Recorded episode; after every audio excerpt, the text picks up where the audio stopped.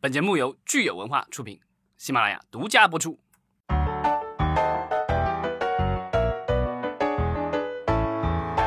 欢迎大家收听新一期的影视观察，我是老张。Hello，大家好，我是石溪。上周我们跟安慕希聊了综艺哈，呃，其实也有很多粉丝给我们留言。那下次等安慕希回来的时候，我们再统一回复这些听友吧。然后我们今天来聊一个大洋彼岸的话题。我感觉我们好像有很长时间没有关心大洋彼岸都发生了什么了。对，但最近一段时间风起云涌，然后各种公司的这个兼并购啊，让我们这个就是目不暇接，然后各种新闻、各种爆料。没错，所以我们今天就集中来看一看最近美国都发生了些什么事情哈，以及这些事情会如何影响到未来的全球的内容行业。啊，这几条新闻的话，都跟几个巨头有关了。一个是 AT&T，美国的通信业的巨头，因为之前我们聊过，它收购了华纳，然后把华纳做成了叫华纳传媒在旗下，然后又开了 HBO Max 的这个流媒体网站。嗯，那最近的话，这些大新闻出来了。就是 AT&T 宣布呢要剥离华纳传媒，然后呢和 Discovery 也是这个探索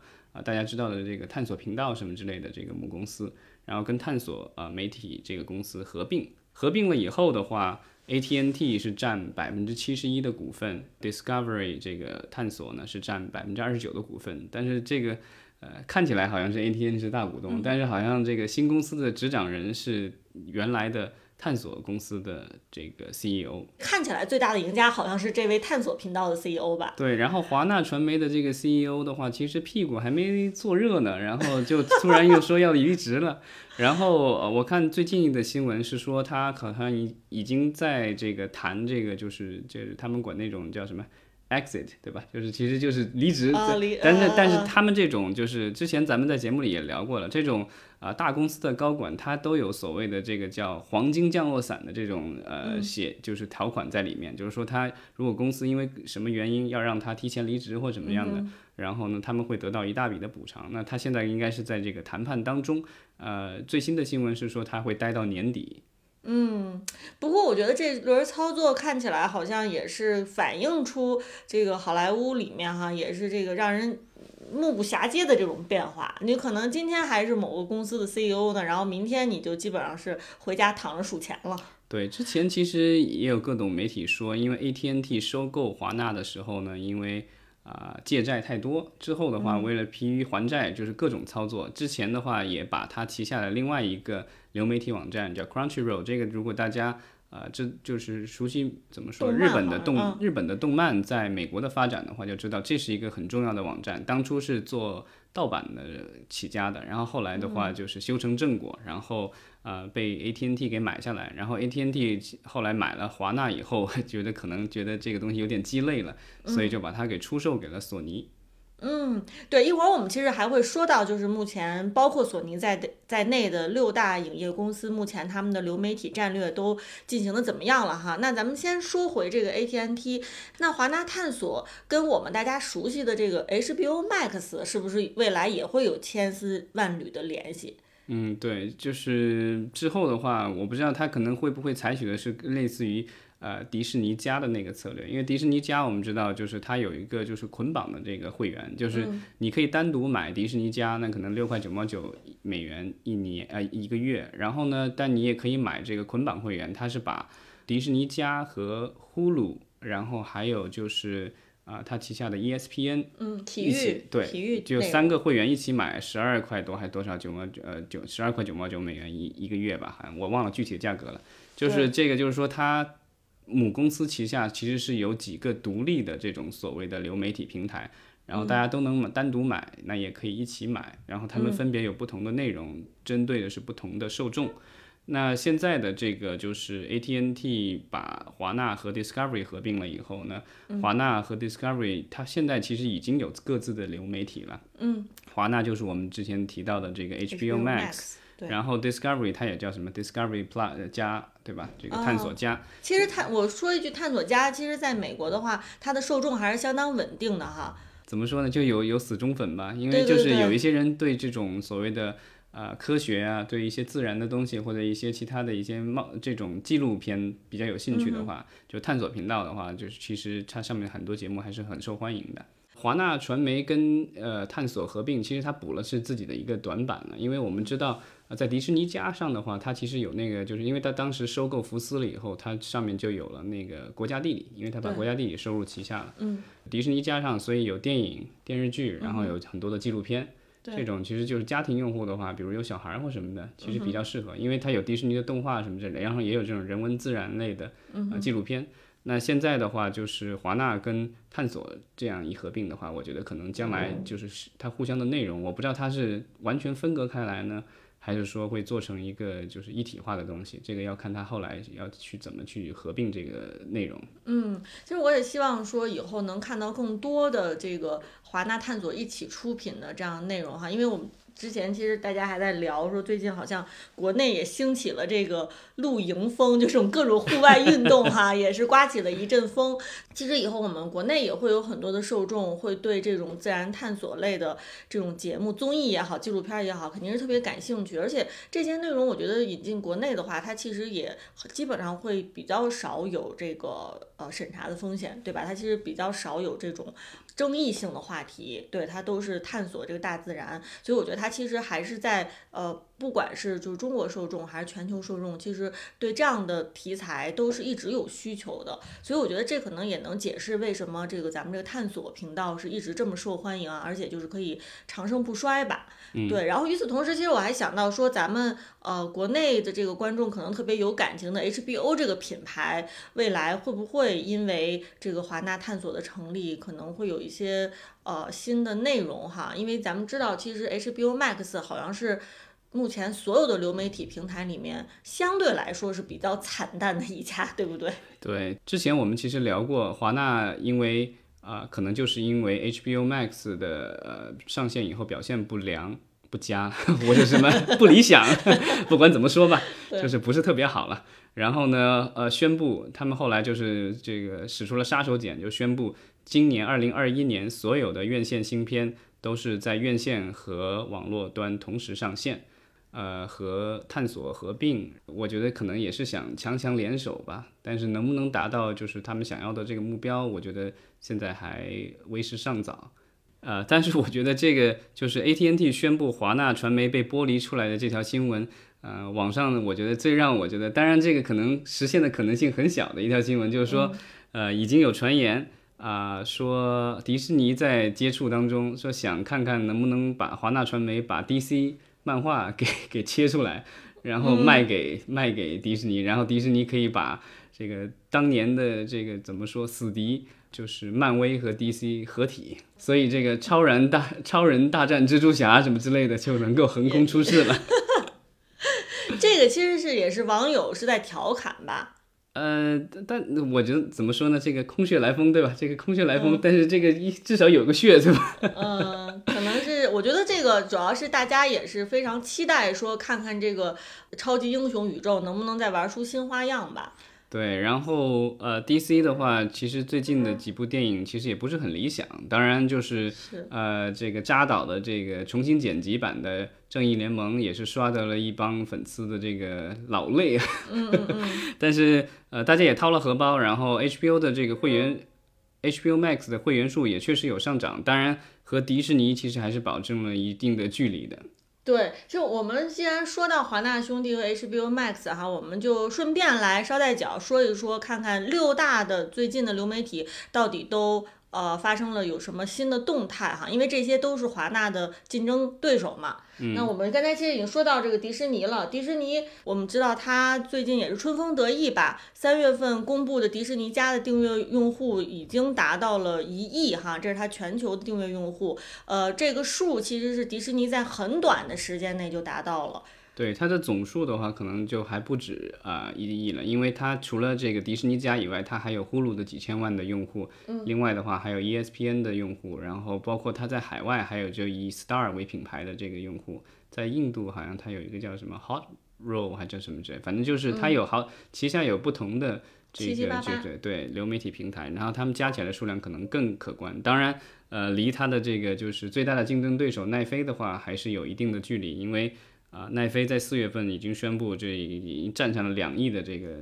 位置了。因为我记得咱们节目在疫情前，我印象当中，他们才刚刚站到一亿的这个位置。嗯嗯，所以其实疫情也是极大的推动了奈飞的这个发展哈，然后使奈飞现在的市值已经达到了两千多亿美元。对，然后就是基本上迪士尼最近其实呃疫情的时候股价跌了很多，但最近的话股价其实已经回涨了。然后其实两家公司在市值上的话好像是不相上下的。嗯，对，那迪士尼和奈飞其实我们就不多说了哈，因为我们平时节目也都会 cover 到。然后咱们看看这个和华纳有直接竞争关系的派拉蒙加，派拉蒙加其实是呃订阅用户达到了三千六百万。对，这个也是最近上线的，因为之前派拉蒙、CBS 什么之类的有不同的这个就是流媒体，然后最后是做了一个整合，其实和 HBO 的那个华纳的那个操作差不多，然后最后整合出了派拉蒙加，然后之前也是宣布了就是呃各种新的项目要上马，然后会上线，然后也会一些院线片什么的在它的这个平台上首播，但是这个目前来说它刚刚上线没多久。所以呢，就要看它，因为但是派拉蒙加它比较好的一个地方在于，Viacom 跟 CBS 最近合并了嘛，然后 Viacom 之前的话，其实在海外就已经有所探索，所以它的这个几千万用户里，应该有一部分已经是海外的用户了。嗯，所以它也是放眼全球哈。对 HBO Max 的话，其实现在的话，它目前的用户主要还是在北美，所以它还是要就是国际拓展，还是要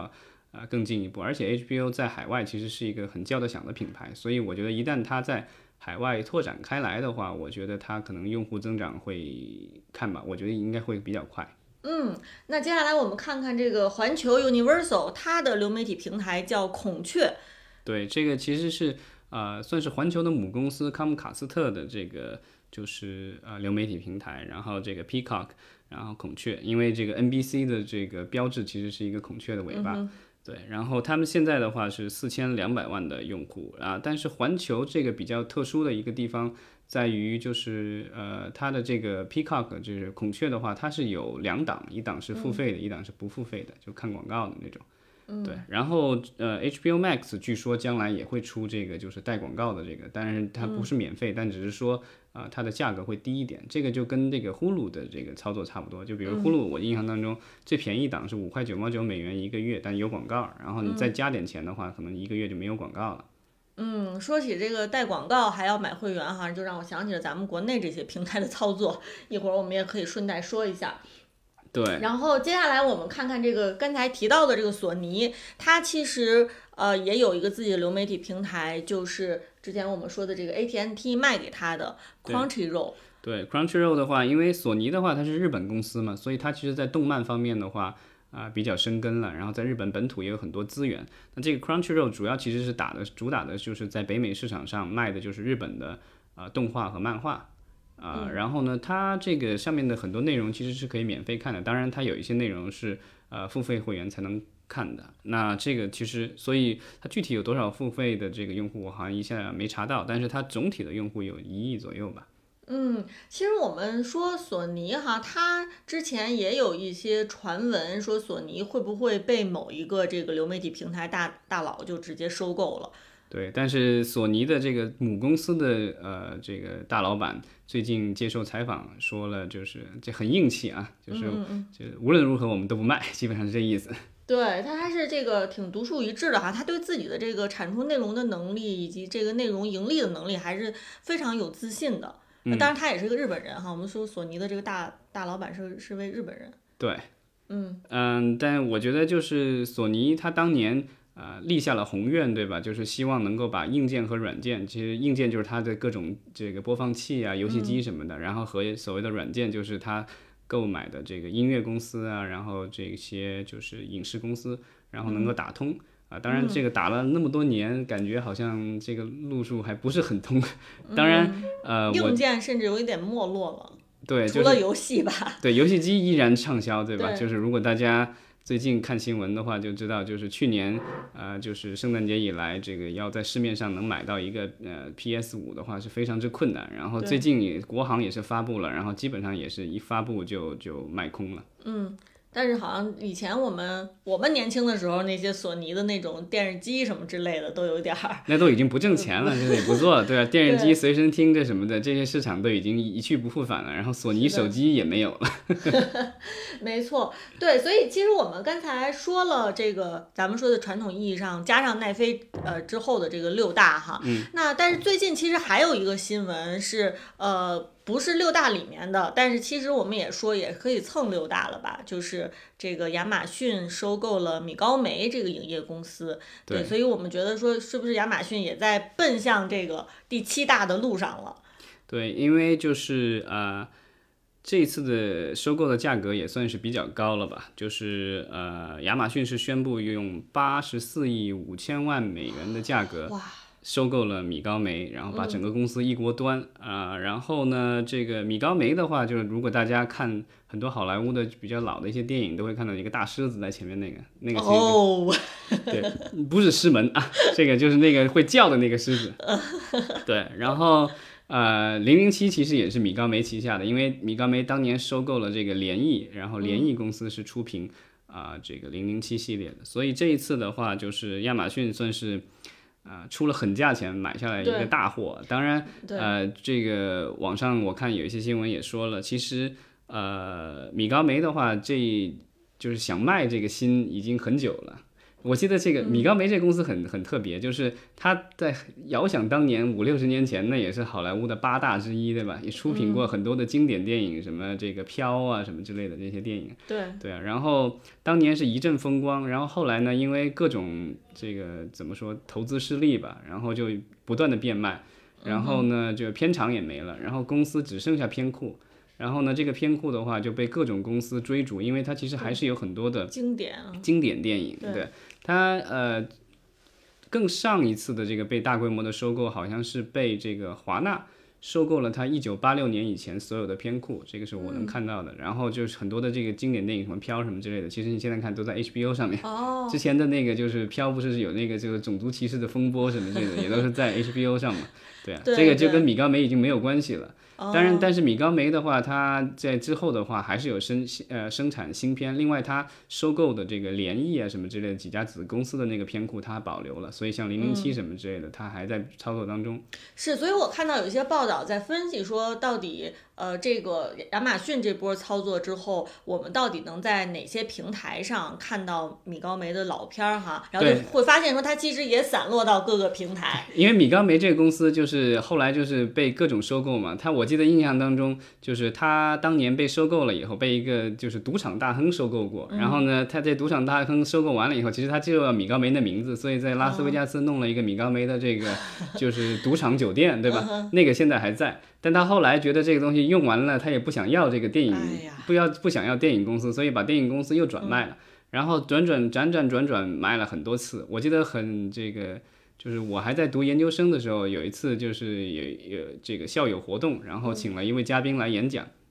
然后啊其实是到他的公司了。然后他其实原来他就说他原来是这个就是米高梅公司的 CFO，就首席财务官。其实那个时候的话，米高梅这个公司最重要的职位都不是说这个 CEO 或什么这个。他说这个就是这个，因为他其实主要是一个财务操作。大家买了以后，因为他有偏库，偏库的话你可以授权给其他呃 D 那时候有录像带 DVD 或什么这，然后会有电视台，然后或者是有翻拍或什么，他就收那种版权。像当年米高梅的话，他是是还买过那个就是。最早的时候，他买过《指环王》的版权，嗯，改编权。所以呢，后来米，嗯，这个就是华纳那边新线他们拍《指环王》的电影的时候，当时米高梅其实都没干什么，然后但躺着收钱，对，躺着收钱，对。对。所以这个东西就是当时米高梅有很多这种躺着收钱的这个机会，所以所以就是很多的财务公司就投资人会去买他的这个片库，然后拿过来这个打包打包，然后看卖给下一家，这个就一直在买来买去，买来买去，然后这一回。不知道是不是已经找到最终的 归宿了？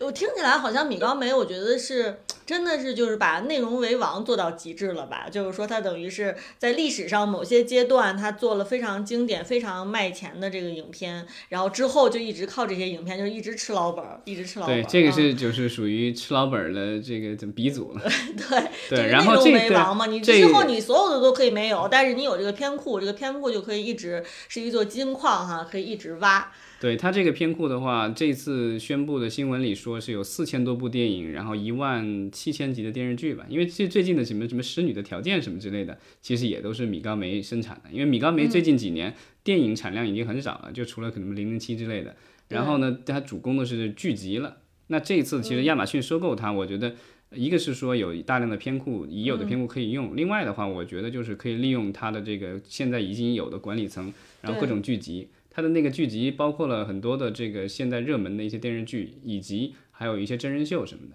甚至我觉得最有意思的一个新闻就是，呃，其实呃米高梅的电视部门的这个就是头儿就是原来啊、前总统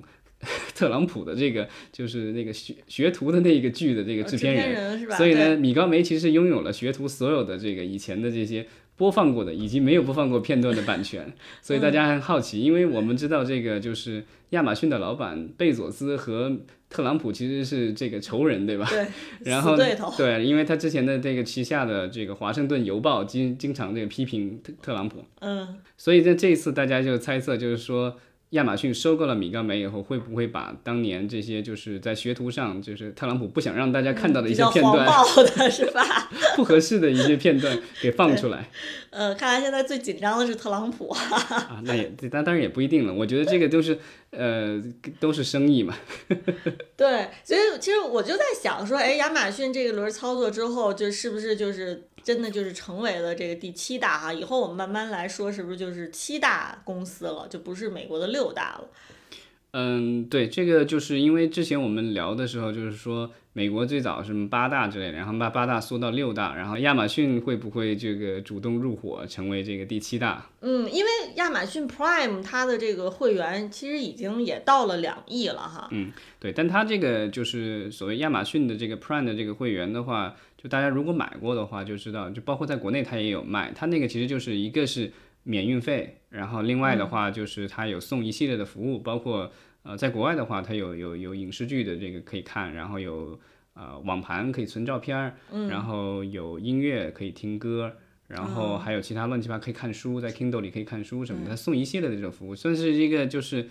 嗯，跟国内现在我觉得就是优酷、阿里巴巴学的那个学它那个就是叫八八会员，其实类似那个样子，对吧？就是一个会员，然后里面送了好多各种的服务，但其实都是围绕着购物来的。对，所以它它其实就没有跟我刚才我们说的那些平台那么纯粹。对，所以亚马逊他说有两亿的这个所谓的呃 Prime 的会员，但是它实际的就是用它的这个视频的这个呃 Prime Video 的这个用户的话，可能没有那么多。因为比如说在国内的话，你可以单独买那个 Prime 的会员，它这个因为它在国内没有流媒体嘛，就国、这个国内不让这个海外的公司弄流媒体，所以呃就是在中国你要买那个亚马逊中国的这个会 Prime 会员的话，你可以只单独买它的这个 Prime 会员，或者是它有一个打包的，就是你买它的这个会员，然后再打包加一点钱，打包可以买，呃，同时买这个就是腾讯视频的会员。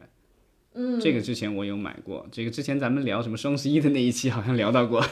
对对对，其实像这个亚马逊的这次收购呢，也是引起了美国各界的非常多的一个关注哈，因为亚马逊加上米高梅，也就是也是一种强强联合。对吧？就是相当于是美国的这个流媒体平台这个战争，这个硝烟就弄弄得更浓烈浓烈了一些。对，因为现在的话，就是属于所有的公司都在号称要追赶奈飞嘛，因为奈飞现在就是当年可能大家都瞧不上它，觉得这不不不过就是一个租 DVD 的公司，对吧？现在突然发现，就是十多年以后回头一看，我靠，这个已经落后很远了，所以现在在紧追。那现在的话，就是紧追的话，一个是我觉得。呃，技术上我觉得可能大家都没有什么太多的这个就是可以区分开的。现在最能区分开的可能就是偏库了，因为大部分的用户其实就是看你一个是看一呃偏库最多的可能是老内容，对吧？你有什么经典内容我能看，另外的话你有什么新的热门内容可以让我看。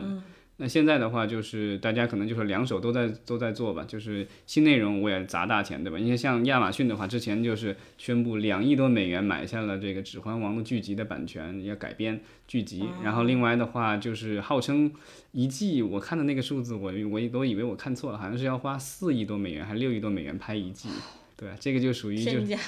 对，因为我们知道，其实《指环王》的电影前三部其实很便宜，对每一部都是几千万美元，好像整个三部电影，这个当年彼得·杰克逊拍下来，在新西兰拍才花了两三亿美元吧。嗯哼。对啊，他现在的话，就一季电视剧就要超过当年的这个三部曲了。对，其实我在结合之前《指环王》在咱们国内上映哈，有一些观众的这个对于它时长。的这个还有它这个比较过时这方面的一个吐槽哈，我在想说很多老的 IP 它呃需要说进行再一次的这个翻新和升级，才能符合当下观众的这个审美趣味。嗯嗯，就是 IP 时间长了之后呢，如果你不去对它的内容做呃翻新去做升级的话，那可能大家时间长了真的就是商业价值是的确会减弱的。对，然后我觉得其实亚马逊收购米高梅这个事情的话，其实给其他的一些就是这种有很大偏股的公司，呃，一个很大的就注入了一针强心剂吧，就知道自己值多少了。嗯，我觉得这个价格，刚才老张你说的这个收购价格是八十五亿，八十四亿五千万。对对对，这个价格其实呃，我看媒体的感觉是还是高于大家的预期的哈。对，因为好像据说同时像苹果啊，其他公司也都在谈过。但是呢，给的价格据说可能只有五六十亿美元，那这个的话就高出了这百分之几十的这个。嗯嗯嗯，所以它其实也是证明了米高梅的这个偏库的这个价值。对。那这样的话，就是索尼，我觉得它现在不卖，对吧？但是，呃，按照就是大家参考了这个米高梅的这个估值的话，那索尼的这个偏估的话，至少也值个几百亿美元。嗯，所以他的老板也现在还是可可以相当强硬的哈。对，那我网上也有这个分析，就是说。索尼之所以能够那么硬气，主要是因为它硬件这块还在，对吧？它游戏机还在。对。如果大家就是对北美的流媒体市场有所了解的话，就知道其实咱们国家主要都是这种机顶盒，还有电视机、智能电视，对吧？嗯。在北美的话，其实。呃，很大的一块儿就是除了这个，就机顶盒也有，比如像我们之前聊过的 Roku 什么之类的，亚马逊的这个 Fire TV 什么之类的这些东西，还有苹果 TV，还有很大的一块儿其实是游戏机，因为游戏主机在美国的话还是很流行的，像这个 PlayStation，然后还有这 Xbox，还有这个就是任天堂的这些，其实大家就是买了游戏机以后都是放在客厅里嘛，因为插电视上，然后呢，它这些都是以。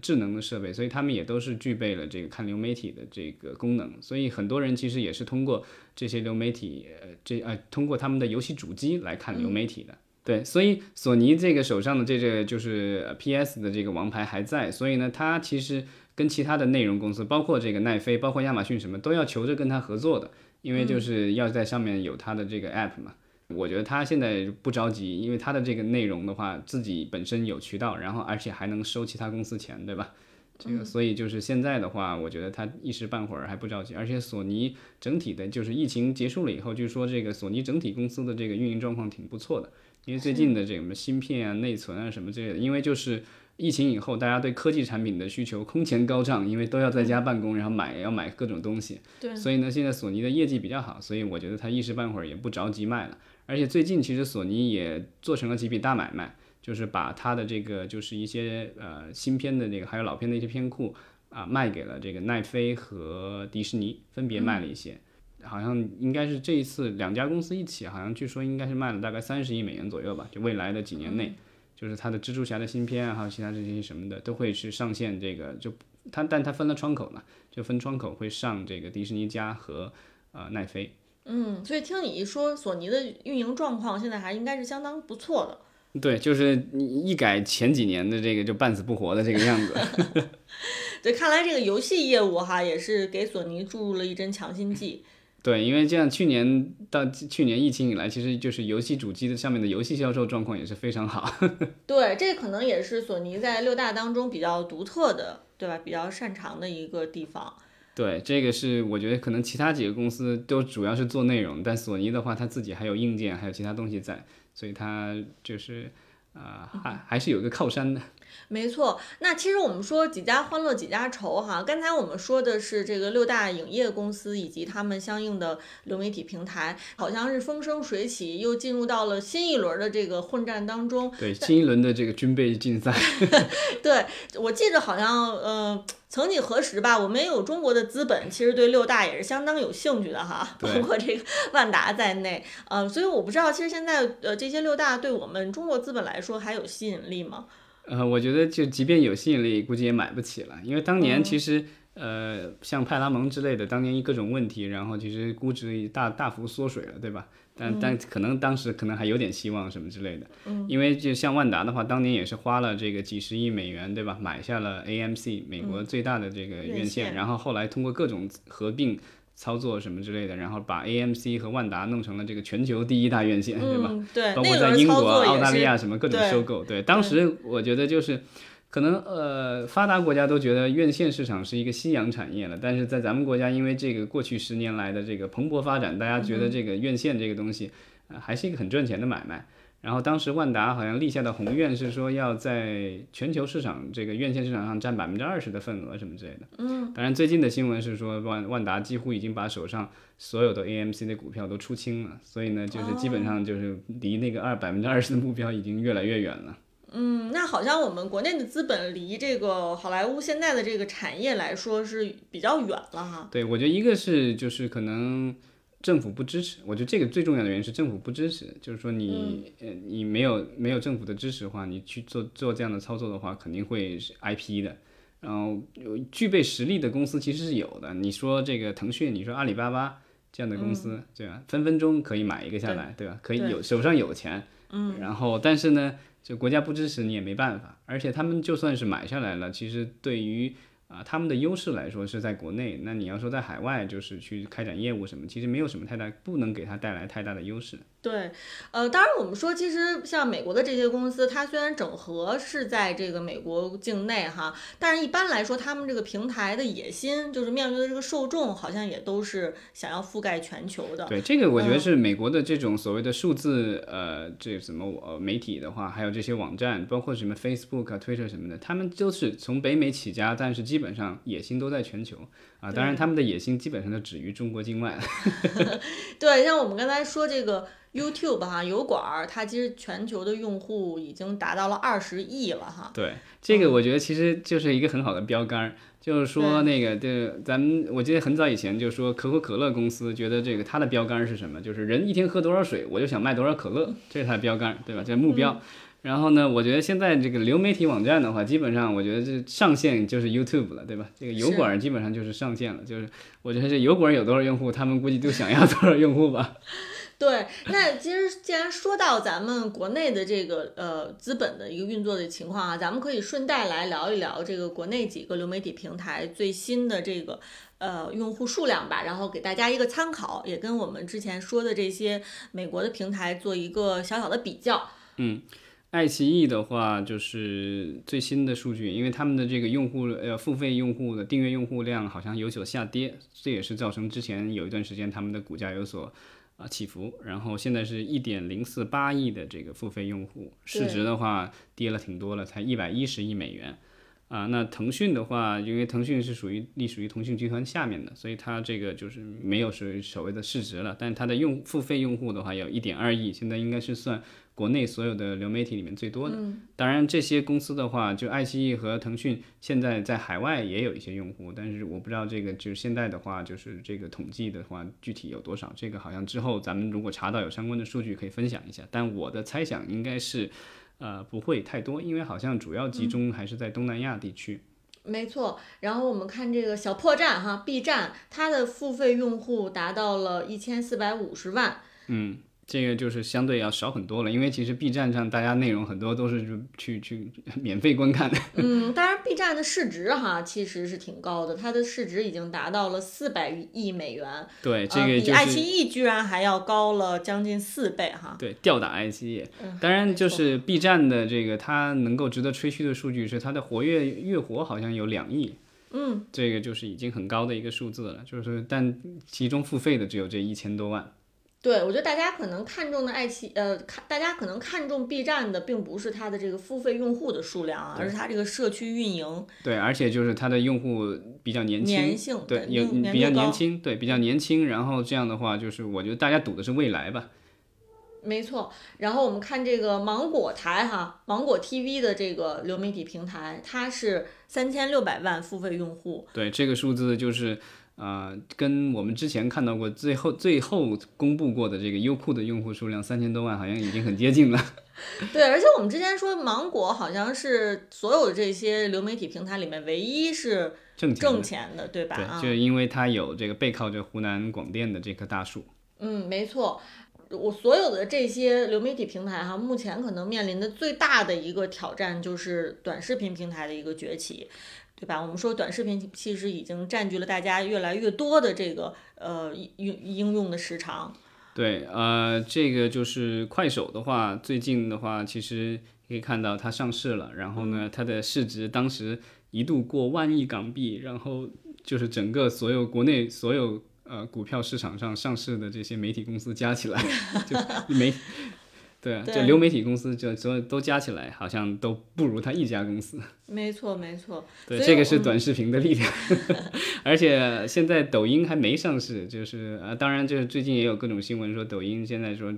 宣布说不具备上市条件，然后无限期也啊无限期推迟它的上市计划。嗯嗯嗯。所以我们看，其实以后这个未来的内容市场，我们刚才在聊长视频。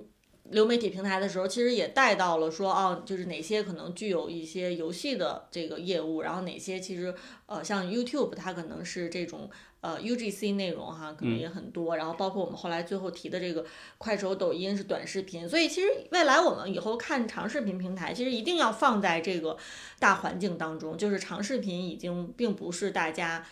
最重要的那个消费和娱乐的方式了。对，而且长视频平台就是按照北美的这些公司的操作的话，它啊，你要就是能够跟竞争对手能打得起来，然后能够呃把自己的利益最大化的话，你肯定得国际化。这个就是跟当年的这个美剧和好莱坞的电影的操作是一样的，就是你那么高的成本拍出来的东西，你不把它摊销到全球的话，你这个成本就社会成本就就是压力很大了。但你把这个摊到这个，就是你像奈现在奈飞就是，它现在已经在。好像全球只有四个国家没有了吧？大家可以手指自己猜掰一下哪四个国家，对啊，然后朝鲜呀，对对，不然咱不说了，都是咱们的兄社会主义兄弟国家，古巴、朝鲜、